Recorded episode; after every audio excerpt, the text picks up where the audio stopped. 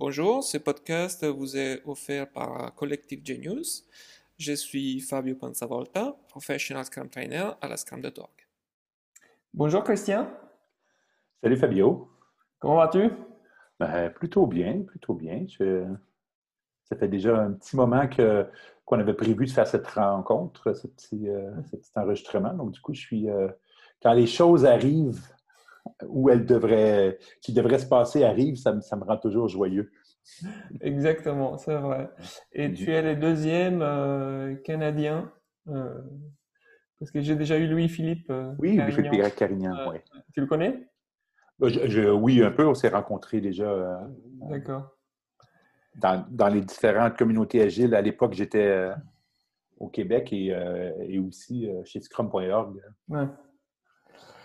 Ok, cool. Donc, on, va, on va démarrer comme on fait d'habitude. Est-ce que tu peux te présenter rapidement pour les gens qui nous écoutent? Oui, donc, Christian, comme, comme on l'a noté, je, je, viens du Canada. J'étais passé la plus grande partie de ma vie au Québec, mais ça fait déjà euh, une dizaine d'années que je suis, euh, je suis en Europe. J'ai fait quatre ans à Genève et maintenant, ça fait, euh, ça fait cinq ans que je, suis, que je suis à Paris. Donc, je suis installé ici. mon, mon métier ou la profession que je fais, c'est coach, coach agile, trainer Scrum, mais je fais aussi de la thérapie, je fais je brasse de la bière, je fais toutes sortes de trucs. J'essaie de ne pas, de pas trop me limiter à, à une chose. Je fais des trucs qui me font plaisir. Voilà, je suis plutôt quelqu'un de social qui aime bien discuter avec les gens et qui aime bien euh, partager. Et que ces temps de confinement sont, sont un peu difficiles. Donc, euh, c'est pour ça que ça me fait plaisir de, prendre le temps de parler avec toi. Euh. Ouais. Ouais, bah merci, je partage. Écoute, je ne savais pas que tu brassais de la bière, donc euh, j'ai réservé tout de suite des bouteilles. voilà, good. ça fait combien de temps ça, fait euh, déjà ça fait presque deux ans, deux ans et trois, presque trois ans que j'en brasse depuis longtemps, mais qu'on s'est installé de façon plus. ça reste artisanal, mais disons on a pris un local et on, s'est installé et on fait toutes les trois semaines, on brasse. Ah, génial. Génial, OK. Cool. Bon, bah écoute, merci beaucoup. aller plus loin un petit peu euh, dans, dans, la présentation ou dans, dans, dans, ce que je fais. Euh, euh, moi, j'étais j'étais un développeur au millénaire passé, donc dans les années 90. puis, je suis tombé, je suis tombé rapidement dans, l'agilité en passant par Extreme Programming à la fin des années 90, euh, un collègue à moi qui, euh, voulait qu'on fasse du TDD. Je n'avais aucune idée c'était quoi et, tout. Et, finalement, j'ai bien apprécié. En fait, comme je te disais, je suis quelqu'un de... J'aime le contact avec les gens. Donc, euh, cette idée de travailler à deux, de faire des choses et, toutes les discussions que ces méthodes agiles amenaient au lieu que qu'on me balance un gros dossier de spécifications et que j'y lis, que je travaille tout ça dans mon coin. Donc, qu'est-ce qui a fait que je me suis que j'ai été développeur alors que que j'aime parler avec d'autres gens, je ne sais pas. Il y a quelque chose qui était assez, euh, assez bizarre. Et, euh, et c'est ça qui a fait qu'avec les années, euh, j'ai quitté un peu ce métier de développeur pour m'occuper un peu plus de, de, la cohésion et de la cohérence dans les équipes et de, de l'animation, la facilitation des, des, groupes. Je pense que ça me, ça me manquait. Mais le développement, une fois de temps en temps, je retombe, je retombe dans des dans des initiatives où je, peux m'asseoir, faire un peu de pair programming avec quelqu'un juste pour, euh, pour m'amuser, ça me fait bien plaisir. Ça manque quand même euh, dans, mon, dans mon ADN quand même. D'accord, ouais, bah, je partage. Moi aussi, j'aimerais bien euh, répondre. Je fais du dev aussi pas mal. J'ai vu que ça a bien évolué. J'ai regardé pour les applications sous smartphone et tout. C'est incroyable. Uh-huh. On n'a quasiment plus besoin d'écoder. Enfin bref. Et donc, tu as commencé euh, un début de réponse à ma deuxième question, qui est euh, un peu qui correspond au titre du podcast, l'étincelle des Scrum. Euh, donc, le premier déclic, ça a été le fait que, si j'ai bien compris, tu pouvais socialiser plus. ouais, ben, le travail d'équipe, en fait, cette idée de créer. Ce que j'ai beaucoup aimé à l'époque de XP, puis ensuite que ça s'est transposé avec Scrum, c'était ce, cette idée de on était, nous étions une équipe. Il y, avait, il y avait un truc, on travaillait ensemble, on avait un même objectif, puis on avançait au lieu d'être de collaborer sur le même projet. J'avais vraiment cette impression d'équipe. C'est ça qui m'a attiré dans, dans, ces méthodes agiles. Oui. Et OK. Et donc, parmi les expériences que tu as eues, on, aime bien aussi, euh, après le déclic, voir un peu la mise en pratique, euh, mhm. comment, comment ça s'est passé. Euh, et je pense que tu as pas mal d'anecdotes que tu peux nous raconter concernant ce camp, qu'il soit bon ou mauvais. Hein, c'est juste que moi, j'aimerais bien, j'aime bien restituer la réalité du terrain aux personnes qui écoutent.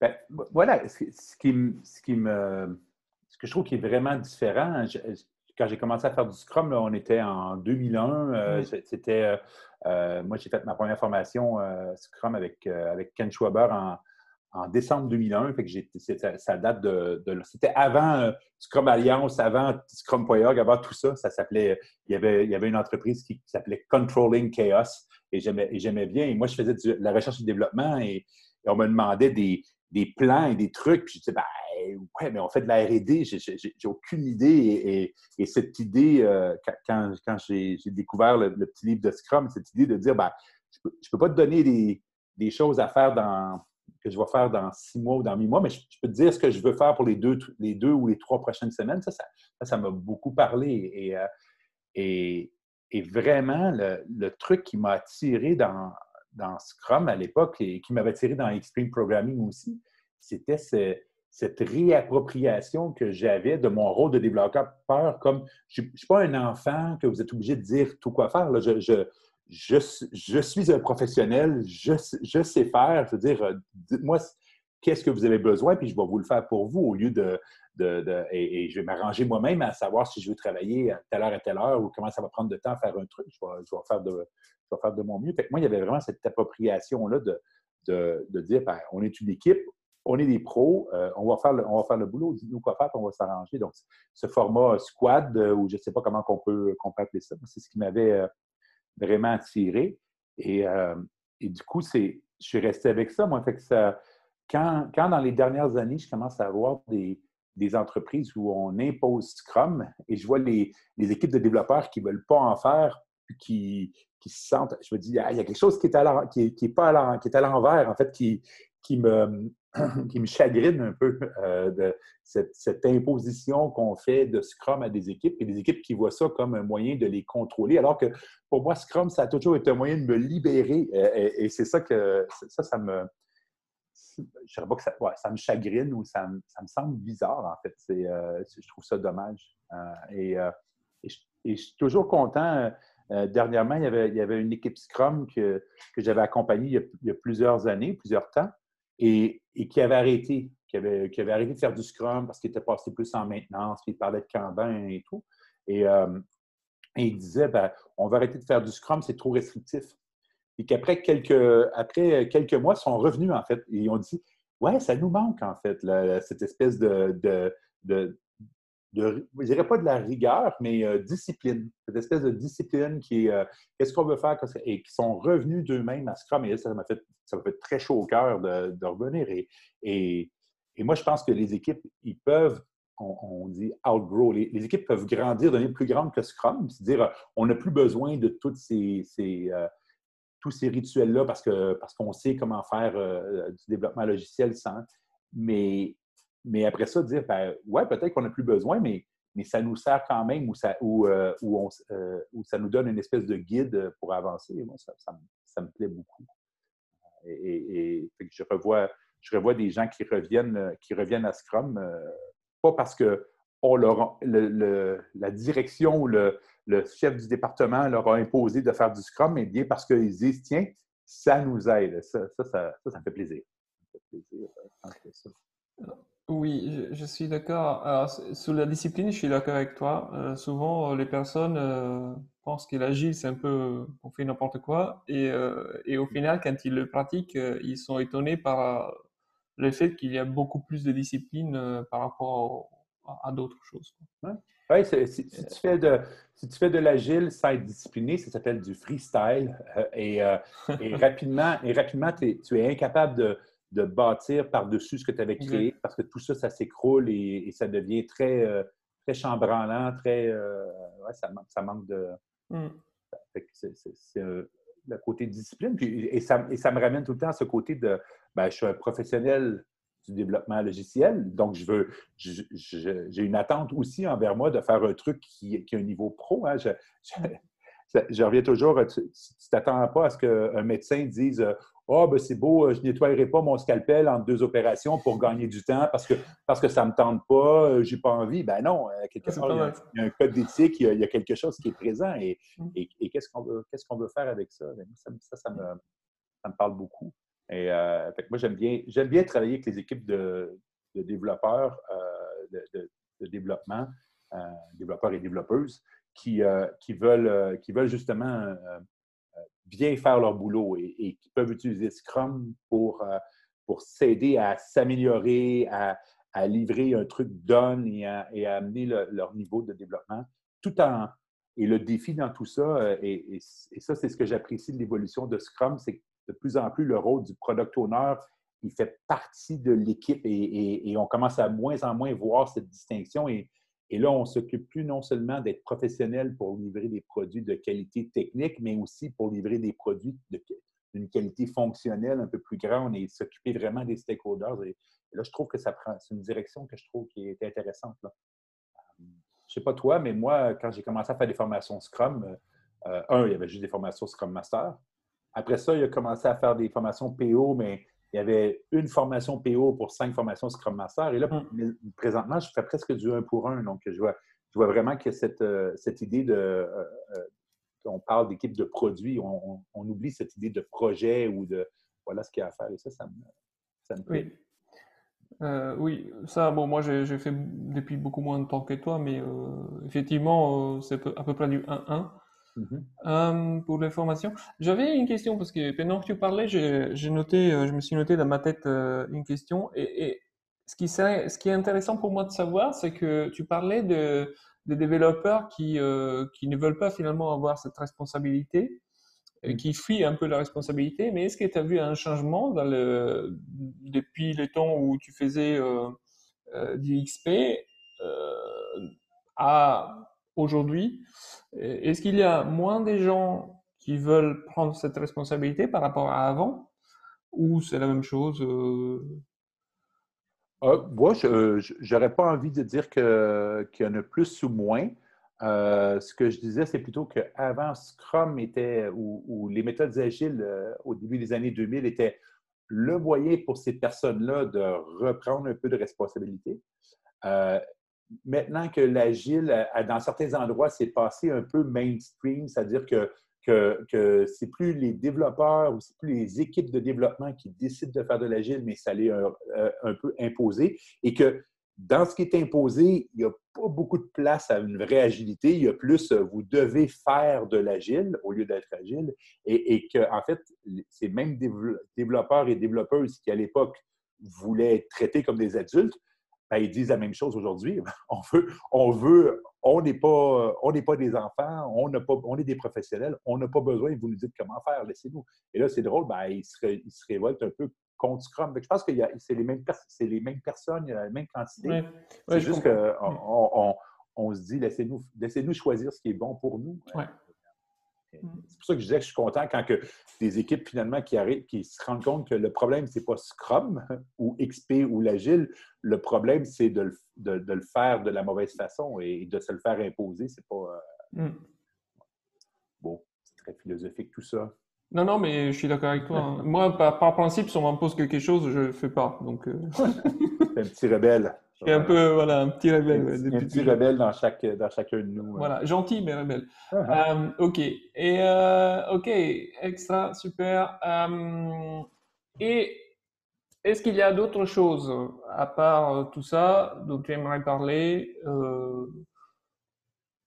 par rapport à Scrum ben, ben, c'est vraiment cette, cette idée d'essayer de. J'entends beaucoup de gens qui, qui parlent de euh, Scrum, c'est le passé ou les choses n'ont pas. Euh, et c'est là que c'est un peu le, sujet que j'avais juste un peu avant, c'est-à-dire euh, il ne faut, il faut pas tellement s'intéresser à est-ce qu'on doit faire du Scrum ou pas, mais plutôt à, qu'est-ce que j'ai, qu'est-ce qu'on a envie de produire en tant que, en, tant que professionnel du, développement, qu'est-ce que j'ai envie de faire? J'ai envie de faire des produits de qualité, est-ce que j'ai envie de faire des trucs? Puis du coup, ben, comment je fais pour, euh, pour s'améliorer? Comment est-ce qu'on fait pour avoir cette espèce de discipline qui est nécessaire à faire, à faire des bonnes choses? Après ça, trouver la méthode ou trouver la façon de fonctionner qui vont vous permettre de, de rester dans cette amélioration continue et dans, et dans, et dans, et dans être fier de ce que vous faites.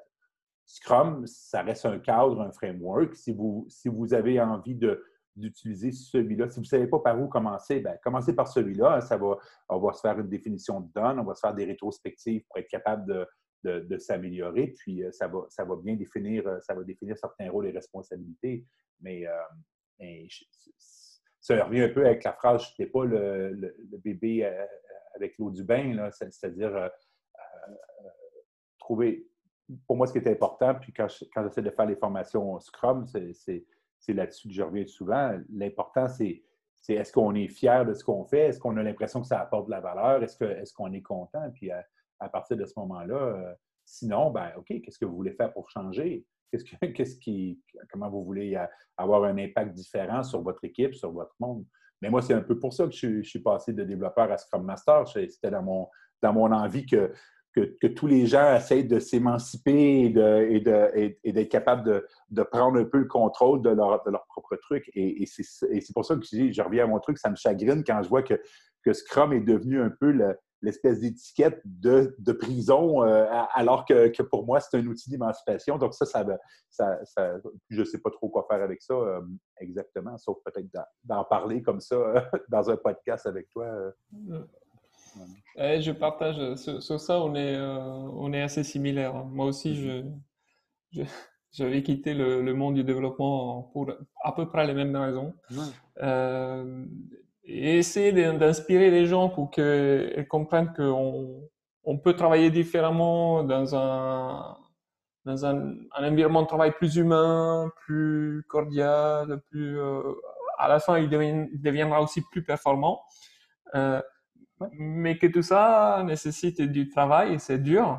Mhm. Donc euh, voilà, il faut accepter les, travailler dur.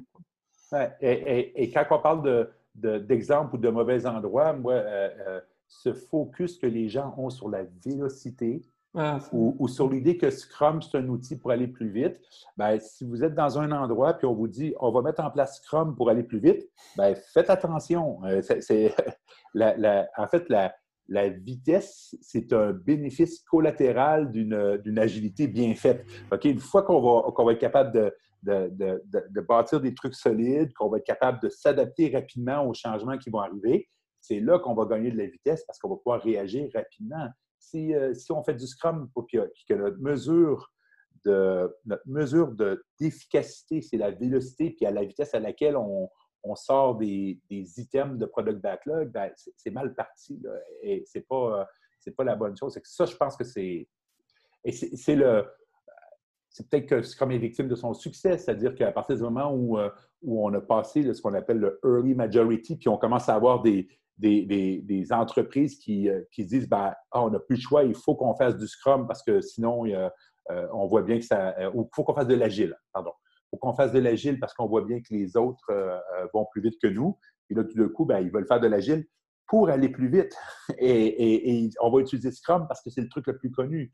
Mais en fait, euh, ils utilisent Scrum, mais ils continuent à avoir. le Scrum Master, c'est un chef de projet qui valide, qui, qui, vérifie la vélocité de l'équipe. Ben, tu n'as pas, utilisé le truc à bon escient. Fait que tu vas avoir les mêmes résultats que tu avais avant. on a juste transformé transformer, euh, mis des nouveaux étiquettes sur les, pratiques qu'on faisait avant. Ouais, malheureusement, oui. Surtout que si tu veux, tu, améliores ta vitesse, mais tu fais toujours des choses qui, qui n'ont pas de valeur, ça sert à rien. oui, exactement.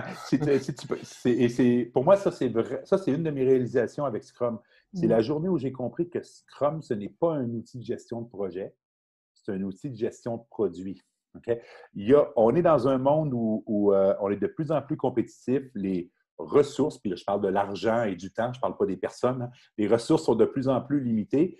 Euh, comment est-ce qu'on s'assure de, faire les bonnes choses, puis pas de livrer de la hmm, plus rapidement, ça, reste ça en reste quand même. Donc, comment est-ce qu'on fait pour euh, s'orienter? Et, Et Scrum, c'est vraiment cette idée de, OK, si on a juste ça comme budget, si on a juste ça comme temps, c'est quoi, comment est-ce qu'on fait pour livrer le meilleur produit possible dans cette contrainte-là?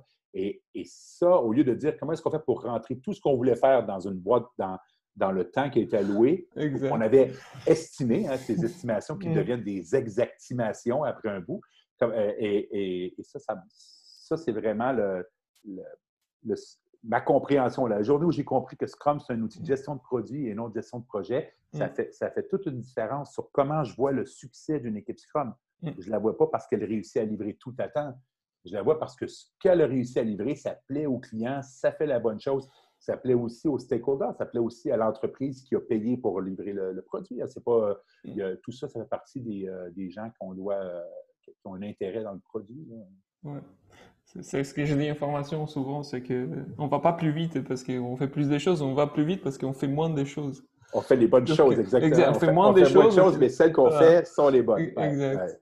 Exact, j'aime bien. Et ça, ça, ça, quand même, euh, c'est dur à faire. Euh, parce qu'on peut comprendre ça, cette phrase, mais quand tu vas en pratique dans des, dans des, développements, par exemple, qui sont en cours, des produits qui sont en cours de développement, sont tellement structurés euh, euh, de manière à produire de la quantité euh, que mhm. c'est différent, c'est difficile de pouvoir faire, tu sais, prendre du recul et dire ok stop, qu'est-ce qu'on va mettre en, pause et qu'est-ce, qu'est-ce qui a de la valeur? C'est, hyper difficile. Ouais. Ouais, c'est et, et, je pense que c'est, ça qui a fait que le rôle de product owner a pris de plus en plus d'importance. C'est mm. toutes ces équipes agiles de développeurs qui ont commencé à se rendre compte que ben, c'est beau, on commence à maîtriser notre chaîne, on peut faire de l'intégration continue, on peut faire des tests automatisés, je veux dire, on, peut, on peut mettre en prod 150 euh, fois par jour, si, vous voulez, euh, Monsieur le PO, Madame la PO, mais, mais, mais, mais est-ce que vous voulez vraiment, qu'est-ce que vous avez besoin qu'on mette en jour? Et je pense que ça, ça l'a aidé, Ça, fait cette transformation tranquillement vers, vers euh, des équipes de développeurs, de développeuses qui s'occupent plus, qui s'occupent aussi non seulement de la technique, mais de comment est-ce qu'on fait pour livrer les bonnes choses et qui challenge même le, le, ou la product owner à, qu'est-ce qu'on veut. Là, là, je vois des équipes qui ont réussi quand, quand, quand des équipes Scrum où, euh, où c'est l'équipe de développement qui, qui dit euh, au PO ou à la PO euh, Ah, ben, tiens, si on le faisait comme ça, je pense que nos clients aimeraient mieux ça. Euh, ça, ça c'est génial. Pas si on le faisait comme ça, ce serait plus facile pour nous. et, là, et, là, on voit une équipe qui, est passée au, prochain niveau en Scrum, qui, a, compris sa gestion de produit. Excellent. OK. merci, Christian. Et écoute, on arrive vers la fin du podcast. Et d'habitude, à la fin, justement pour euh, pousser, euh, moi je me rends compte aussi que quand je pose la question parfois aux, une entreprise, euh, je, demande quand est-ce que c'est la dernière fois que tu as lu un livre? Hmm. Et, souvent, ça remonte à des années. Et donc, la dernière question que j'ai, c'est les suggestions des livres à lire, parce que faut lire beaucoup pour apprendre. C'est une, bonne manière de booster l'apprentissage. Donc, est-ce que tu peux nous conseiller euh, quelques livres à lire Deux, trois, un? Je, vais t'avouer, euh, Fabio, moi, c'est des livres à lire, j'en ai plein. Hum. Et, je lis pas, j'arrive pas à les lire. Je, lis, euh, je lis 25 pages, puis après ça, je hum. saute le prochain, après ça, je saute le prochain. Fait que moi, j'écoute beaucoup de podcasts. J'écoute beaucoup de. J'aime beaucoup avoir des discussions avec les gens qui m'expliquent le, truc. Et et, euh, et je ne dis pas que je lis jamais de livres, mais, euh, mais j'essaie de me débarrasser du syndrome où j'avais 150 livres à lire sur ma tablette et, finalement, je lisais les 14 premières pages. Euh, j'essaie de. Je me mets plutôt dans le mode, j'attends qu'il y ait au moins 10 personnes qui me conseillent le même livre avant de dire OK, je vais le lire. sinon, sinon, sinon, ça ne va pas. Moi, moi j'ai. mes il y, a, un livre qui m'a beaucoup parlé ces temps-ci. Euh, ça s'appelle euh, euh, Finite. ah, je ne vais pas donner le. Je vais pas me tromper du livre parce qu'il y en a deux. Il y en a un qui est écrit par Simon Sinek, mais ce n'est pas lui que je parlais. C'est Finite and Infinite Game. Infinite Game. il s'appelle. OK. Finite and Infinite Games. C'est de James P. Cars. Et, ce que j'aime beaucoup dans ce, dans, ce livre de jeu fini et jeu infini, c'est cette notion de quand on fait des jeux finis, on joue pour gagner. Et, ça va arrêter. Et quand on, fait des jeux infinis, on joue pour, s'assurer que le jeu continue. Et, moi, en tant que Scrum Master, ça, me parle beaucoup, cette idée de, de c'est pas tellement est-ce que j'ai raison, est-ce que j'ai tort, est-ce que est-ce que c'est bon, est-ce, que je suis en train de faire continuer le jeu à faire avancer? c'est plutôt, c'est pas un livre du tout technique, c'est un livre qui nous amène vraiment vers, euh, vers, euh, vers cette idée de, comment je peux approcher la vie. Euh, et ça, ça me, parle beaucoup. c'est probablement le, le livre que je conseillerais, après ça, euh, euh, j'ai lu beaucoup de livres. Euh, un des livres qui m'a beaucoup aidé dans cette notion de comment commencer à faire un produit, c'est le livre User Story Mapping de Jeff Patton, qui était traduit en français. Hein, pour les, ceux qui aiment, qui, lisent moins en anglais. Et c'est un livre qui parle de la technique de User Story Mapping. Puis, mais je dirais que les deux ou trois premiers chapitres, le chapitre d'introduction, euh, entre autres, et les deux premiers chapitres, ça, donne une, belle définition de, quelqu'un qui réfléchit à ben, c'est quoi, c'est quoi je veux faire pour créer un produit, qu'est-ce que j'ai besoin de, à quoi je devrais m'intéresser pour essayer, euh, pour cette notion de MVP. Parce que le mot MVP, mais il est tellement galvaudé et utilisé à dire n'importe quoi aujourd'hui. Je pense que ce livre-là, si vous pouvez lire au moins l'introduction, ça va peut-être vous donner une meilleure idée de ce mot MVP, le mm. most, Minimum Viable Product. Qu'est-ce que ça veut dire? Qu'est-ce qu'on entend? Puis arrêtez d'utiliser ce terme-là. Vous, savez, il n'y a personne qui sait ce que ça veut dire et tout le monde y fait n'importe quoi avec. Euh, et, je vous reconseillerais au moins les premiers chapitres de ce livre-là pour avoir une meilleure idée de ça. Voilà. Ça, c'est mes deux recommandations. Je, mettrai les titres euh, et les auteurs des livres dans les commentaires du podcast euh, pour les gens qui écoutent. Euh, ouais, excellent. et j'adore l'histoire du jeu, du jeu infini parce que c'est c'est vraiment, je, je, pense que j'ai été le pic pour les formations. Super. Ben oui, je, je te nommerai, je te dirai. c'est bon, nomme l'auteur, pas moi. Voilà. ouais. Excellent. Bah écoute, euh, Christian, on est arrivé à la fin. Merci beaucoup d'avoir participé. Euh, c'était vraiment un plaisir. C'était très sympa. J'attends le bière. Hein. Je, bois pas.